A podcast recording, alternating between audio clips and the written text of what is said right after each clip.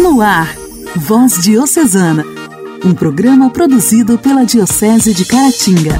Voz Diocesana.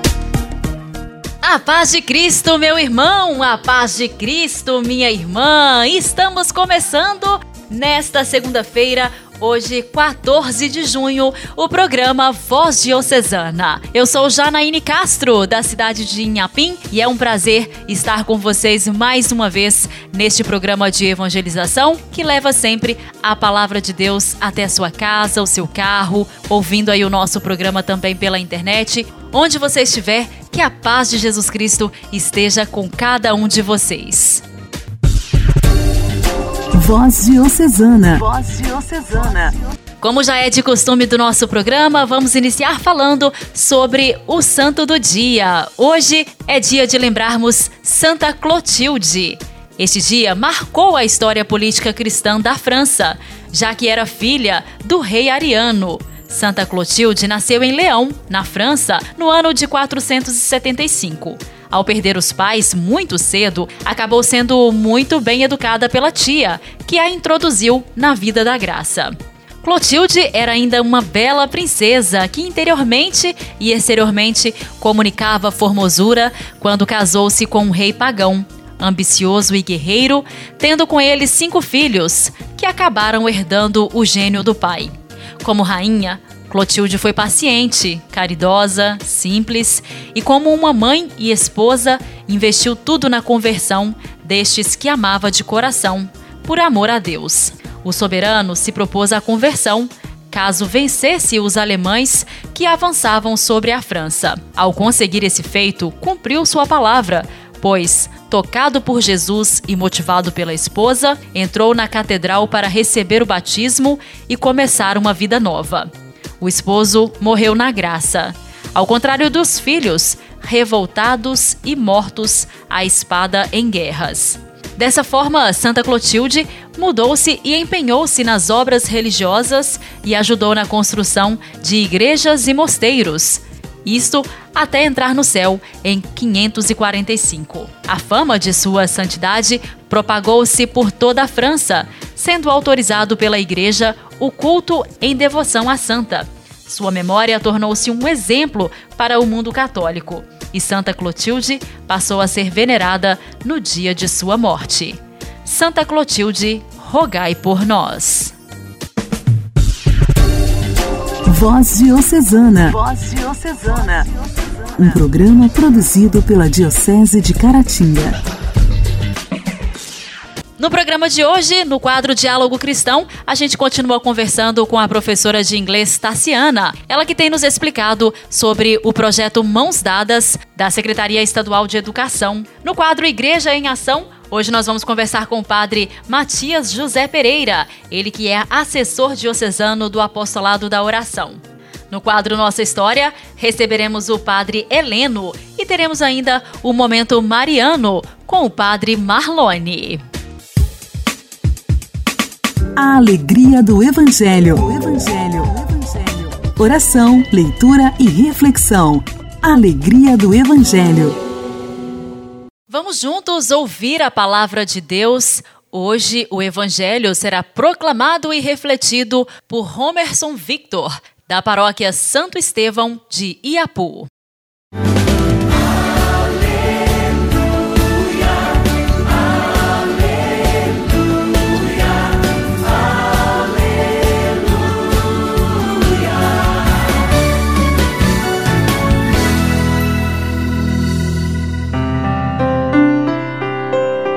Querido povo de Deus, ouvintes do nosso programa A Voz Diocesana, nesta segunda-feira, o Evangelho de São Mateus, no capítulo 5, versículo 38 ao 42. O Senhor esteja conosco, Ele está no meio de nós. Proclamação do Evangelho de Jesus Cristo, segundo Mateus, glória a vós, Senhor. Naquele tempo disse Jesus aos seus discípulos: Ouvistes o que foi dito, olho por olho e dente por dente.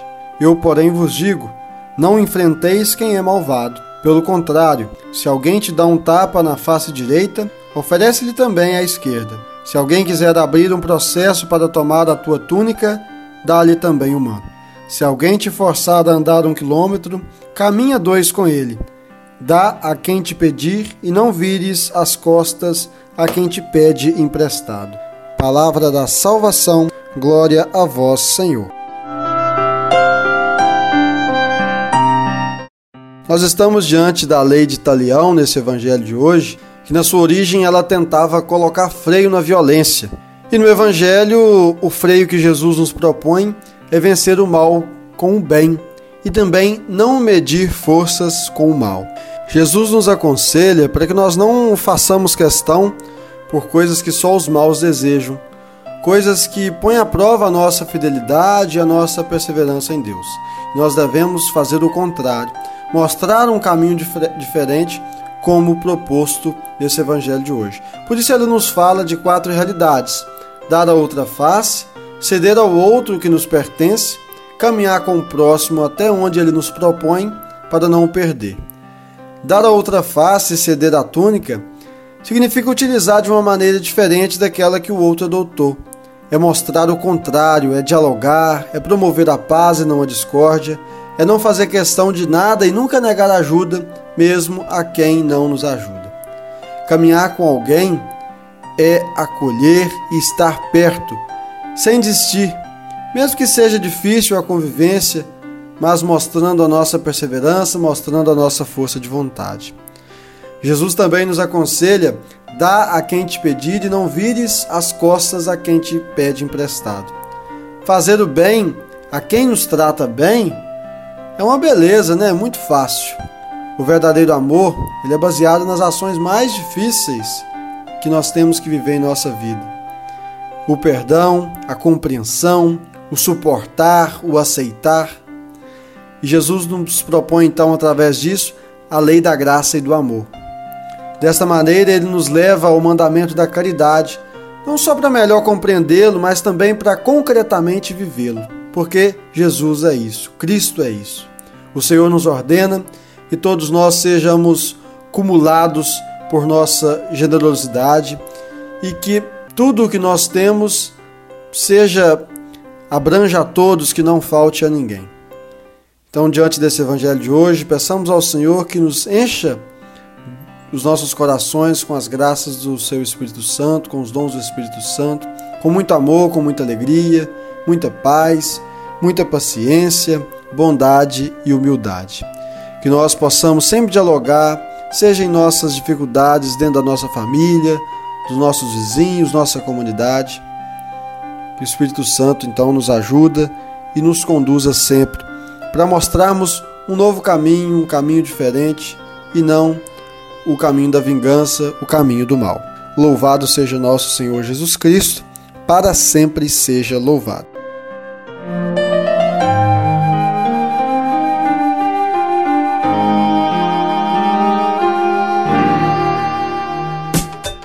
Diálogo Cristão. Temas atuais à luz da fé. Diálogo Cristão. Diálogo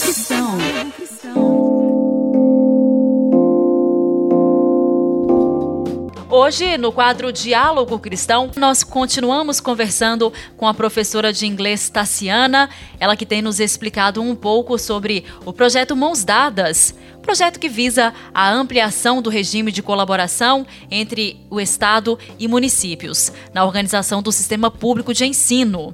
Olá, Tassiana! Novamente seja muito bem-vinda. Tassiana, como se deu a apresentação desse projeto para a comunidade escolar? O projeto Mãos Dadas não foi apresentado à comunidade escolar pela Secretaria de Estado de Educação. Ao nos depararmos com essa informação a respeito do projeto, da possibilidade de municipalização de algumas escolas, nós verificamos que no site da secretaria existem alguns slides informativos sobre o projeto de municipalização, né, conhecido como projeto Mãos Dadas. Porém, não existem informações dos pormenores de como isso irá acontecer. As informações são muito sucintas e muito vagas. Sabemos ainda que já está acontecendo reuniões entre a secretária de ensino estadual e alguns municípios, porém não temos acesso a essas reuniões e nem sabemos o que é discutido nessas reuniões. Ok, Tassiana. Quais são os impactos econômicos do projeto em cada município? São grandes as incertezas geradas em torno do projeto Mãos Dadas por parte dos servidores da educação do Estado de Minas Gerais. Tememos a não continuidade da nossa prestação de serviço, bem como o nosso emprego. Com isso, os municípios poderão ter a sua economia local muito afetada por esse processo pois em geral existe uma diferença entre o salário pago pelo Estado e pago pelo município. Vale ainda ressaltar que, como servidores do Estado, gozamos de um plano de saúde próprio para os servidores, que é o IPSENG, que não funciona da forma como gostaríamos, mas nos atende em muitas necessidades. Uma vez não usufruindo mais desse serviço, teremos que nos deslocar possivelmente para o SUS, gerando aí uma sobrecarga do Sistema Único de Saúde.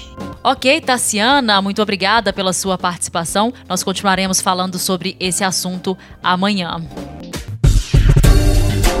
Voz Diocesana. Voz Diocesana. O Dia Mundial de Combate ao Trabalho Infantil é celebrado anualmente em 12 de junho. O principal objetivo desta data é alertar a comunidade em geral e os diferentes núcleos do governo sobre a realidade do trabalho infantil, uma prática que se mantém corriqueira em diversas regiões do Brasil e do mundo. Hoje, no quadro Diálogo Cristão, estamos recebendo também a repórter Luciana Clara, que vai falar para a gente sobre essa data.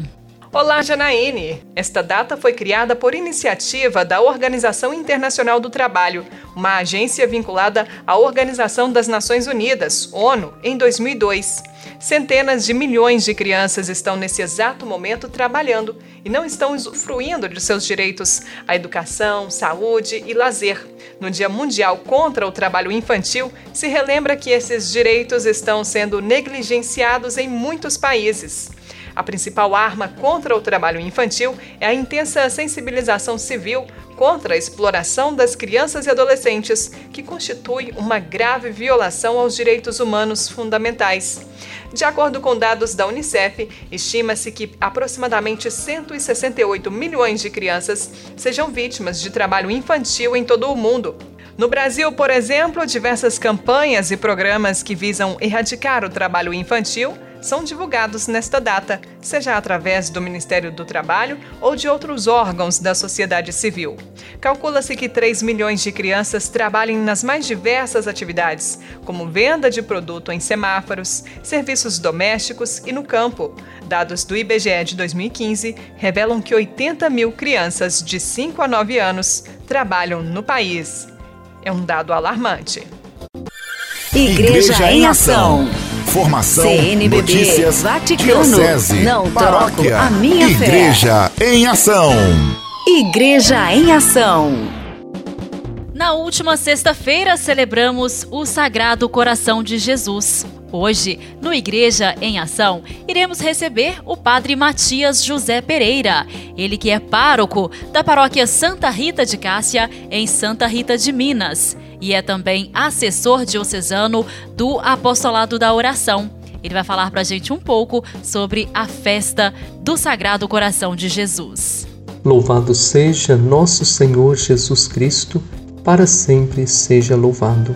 Querido irmão, querida irmã, quero partilhar com você uma reflexão sobre a festa do Sagrado Coração de Jesus. Festa esta que a nossa mãe, a Santa Igreja, celebra na segunda sexta-feira após a grande festa de Corpus Christi. A solenidade do Sagrado Coração de Jesus é a terceira solenidade da Igreja dentro do tempo comum. O coração na Escritura é o símbolo do amor de Deus. No Calvário, o soldado abriu o lado de Cristo com a lança e logo jorrou sangue e água como nos descreve o evangelista São João. A liturgia da Igreja nos ensina que do coração aberto de Cristo na cruz foi derramado sobre nós torrentes de graças e de misericórdia. Jesus é a encarnação viva do amor de Deus e o seu coração é o símbolo desse amor.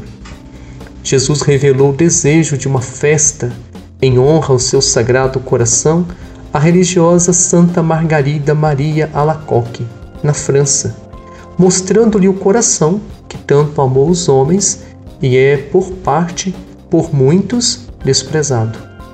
Esta festa então quer honrar o coração de Jesus e ser ocasião para reconhecer o imenso amor de Deus que nos convida à conversão, ao arrependimento de nossos pecados. É um convite mesmo de amor a uma vida nova. O Catecismo da Igreja Católica nos ensina que Jesus conhece-nos e ama-nos com o coração humano. O seu coração foi transpassado para a nossa salvação. É símbolo daquele amor infinito do qual amou o Pai que ama cada um de nós. Então, quando nós falamos do coração de Jesus, o nosso olhar deve voltar-se para o alto da cruz. Diversos papas incentivaram na vida da Igreja o culto ao Sagrado Coração. O Papa Leão XIII consagrou o mundo ao Sagrado Coração de Jesus no dia 11 de junho de 1889. Já o Papa Pio XII escreveu uma carta encíclica sobre a devoção ao Sagrado Coração de Jesus. São João Paulo II ensina que, perto do coração de Cristo, o coração humano aprende a conhecer o sentido verdadeiro e único da vida e do próprio destino, a compreender o valor de uma vida autenticamente cristã, a se guardar de certas perversões do coração, a unir o amor filial a Deus, ao próximo. Assim, esta é a verdadeira reparação do coração salvador. Sobre as ruínas acumuladas pelo ódio e pela violência, poderá ser edificada a civilização do coração de Cristo. Por último, Papa Francisco convida cada um de nós a colocar o coração próximo do coração de Jesus. O Papa nos diz que o coração humano e divino de Jesus é a fonte onde sempre podemos aurir a misericórdia, o perdão, a ternura de Deus. O Papa nos encoraja que podemos ir à fonte, detendo-nos sobre uma passagem do Evangelho, sentindo que o centro de todo gesto, de toda palavra de Jesus está o amor, o amor do Pai. E podemos fazê-lo também adorando a Eucaristia, onde este amor está presente no sacramento. O Papa conclui a sua reflexão dizendo assim: também o nosso coração, pouco a pouco, se tornará mais paciente, mais generoso, mais misericordioso. Peçamos ao coração de Jesus que nos ajude a viver essas virtudes. Jesus, manso e humilde de coração, fazei o nosso coração semelhante ao vosso. Voz Diocesana. Voz Diocesana. Um programa produzido pela Diocese de Caratinga. Seguindo o programa Voz Diocesana desta segunda-feira, muito obrigada a você pela companhia. Vamos ouvir agora uma linda canção. Eu quero mandar para todos os ouvintes da Rádio Alternativa de Iapu.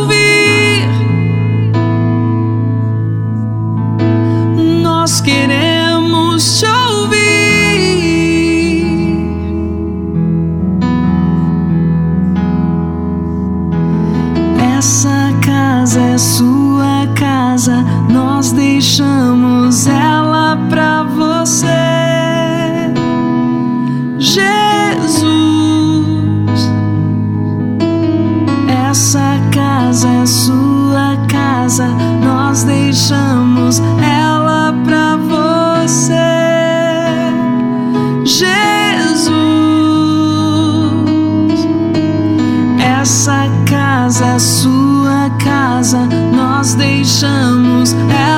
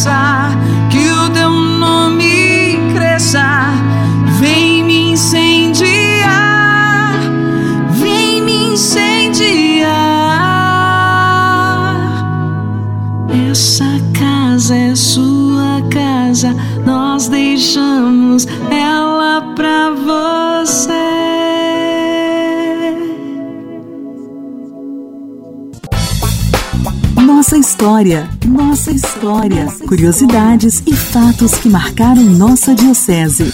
Nossa história.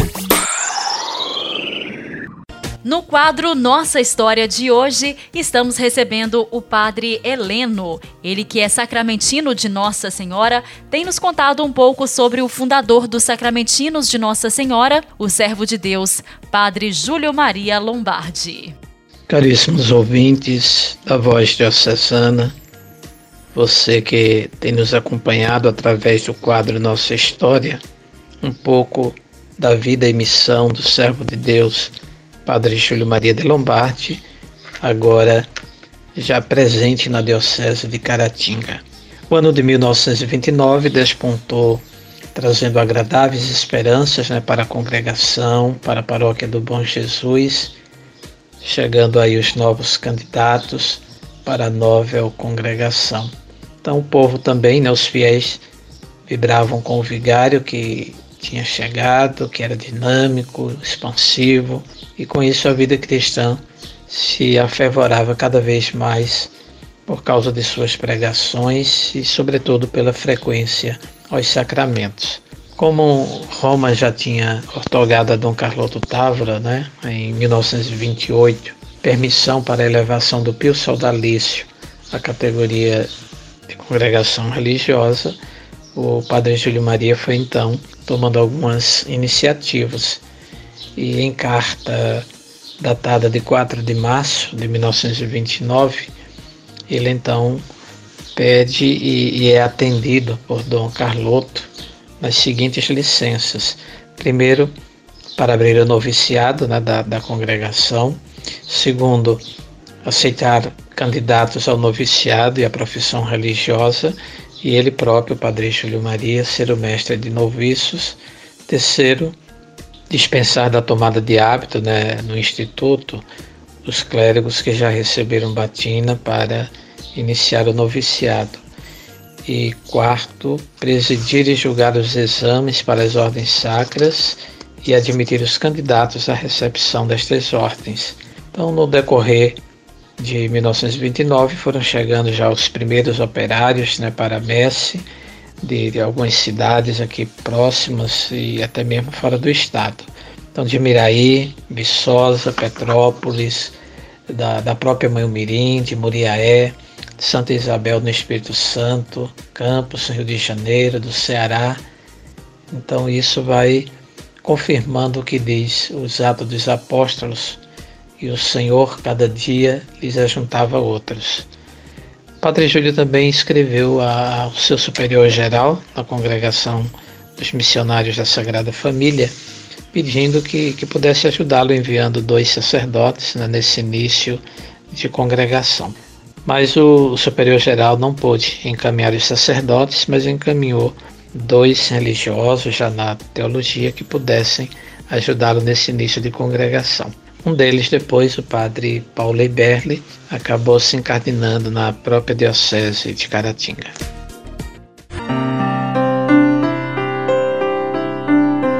Pessoas que dividem o pão, o amor, o conhecimento. Pessoas que ajudam os colegas de trabalho, os amigos, os desconhecidos. Que transmitem o que sabem sem medo da competitividade a generosidade é uma das mais belas virtudes do ser humano. Hoje, no nosso Momento Mariano, Padre Marlone nos fala sobre partilhar. Vamos refletir. Momento Mariano. Mariano. Amado povo de Deus, paz e bem, pelo voz diocesana, esse é o Momento Mariano e quem vos fala é o Padre Marlone. Olha, quando perguntaram certa vez a um grupo de crianças pequenas o que significa a palavra partilhar. Uma delas disse assim: partilhar significa que se você consegue uma coisa primeiro, tem de ficar com ela.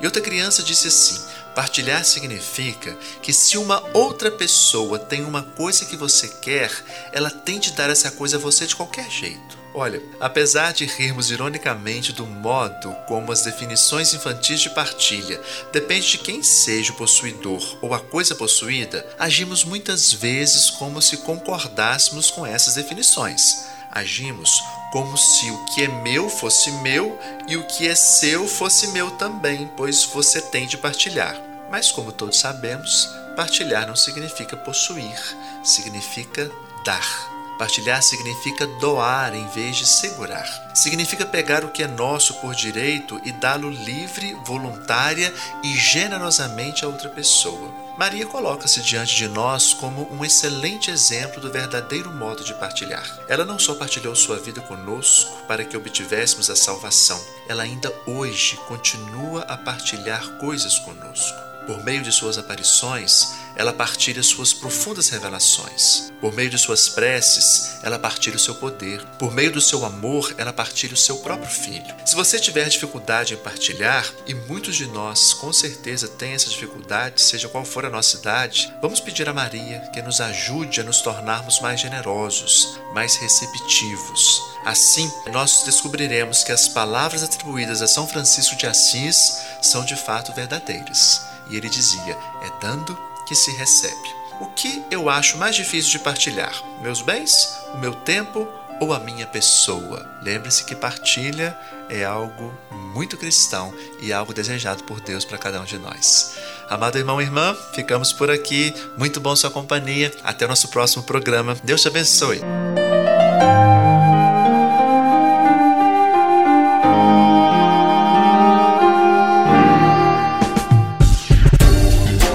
Voz Diocesana. Voz Diocesana. Um programa produzido pela Diocese de Caratinga. Queridos irmãos e irmãs, o programa Voz Diocesana desta segunda-feira está terminando. Mando um forte abraço para você, onde quer que você esteja sintonizado aqui no nosso programa.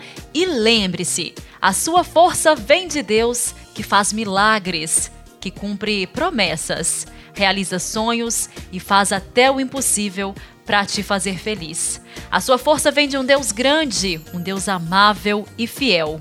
Não dê ouvidos ao barulho ao seu redor. Se concentre na voz de Deus em seu coração. Ele continua sussurrando: Confia em mim, vai dar tudo certo. Os planos de Deus para a sua vida ninguém invalidará. Acalme o seu coração. Você ouviu Voz Diocesana, um programa da Diocese de Caratinga. Voz Diocesana.